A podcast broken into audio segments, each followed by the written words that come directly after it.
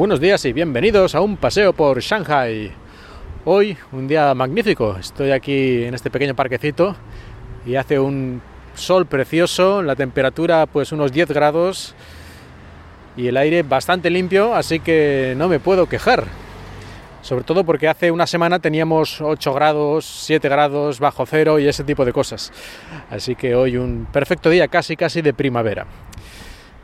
Pero bueno, eh, a lo que venía aquí en China, o por lo menos aquí en la zona de Shanghai, que ya sabéis que muchas veces digo en China, pero bueno, China es gigante. Así que yo he visto una minúscula parte del país.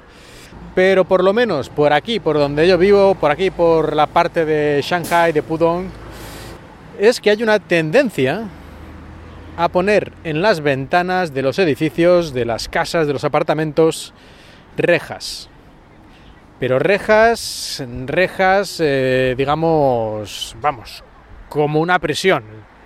No una reja así finita, así como una reja con un diseño así más o menos agradable, mm, que pongas unas flores al lado también y con unas formitas ahí redondeadas que no, no, no, unas rejas, nada, metal, cuadrado y pam, pam, pam, izquierda, arriba, abajo, derecha, ya está la reja bien puesta.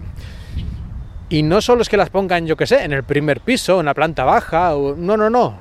En el cuarto, en el quinto, en el sexto, en el séptimo, te ponen todas las ventanas de ese apartamento con rejas. Con estas rejas ya digo que además son especialmente feas y nada, servicial. Es decir, sí, son rejas y funcionan, pero que no se gastan ni un céntimo en que tengan un diseño o alguna forma un poquito más agradable.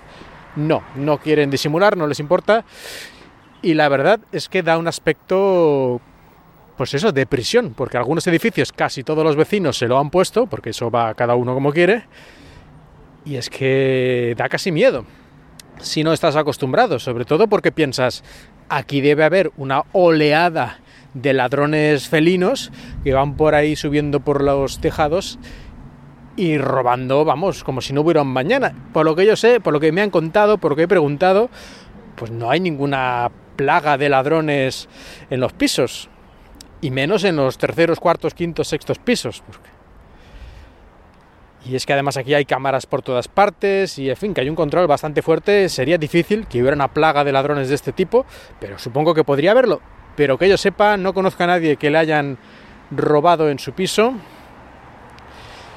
y por lo que he preguntado tampoco hay noticias o, yo qué sé, alguna sensación general de pánico, así que no sé muy bien a qué responde esto, si es algo ancestral, es decir, que en los viejos tiempos sí había muchos crímenes y hay gente que dice yo a mí no me vuelven a robar nunca, yo para siempre en mi casa voy a poner rejas hasta que me muera, o yo qué sé qué, no lo sé, a lo mejor algo que se me escapa, que es muy probable pero mm, a mí no me gusta, no me gusta vivir en una casa que miro por las ventanas y solo veo rejas y rejas y más rejas. Pero parece que a ellos les importa más bien poco. En todo caso. Así que ya sabéis, si venís por Shanghai, no penséis que hay una plaga de ladrones en los pisos, sino que debe ser algo de tipo cultural un poquito más complejo que eso, porque no, si no nos explica que haya esta afición a colocar rejas en todos los apartamentos o casi. Y además en muchas ocasiones son un tipo de rejas que van hacia afuera.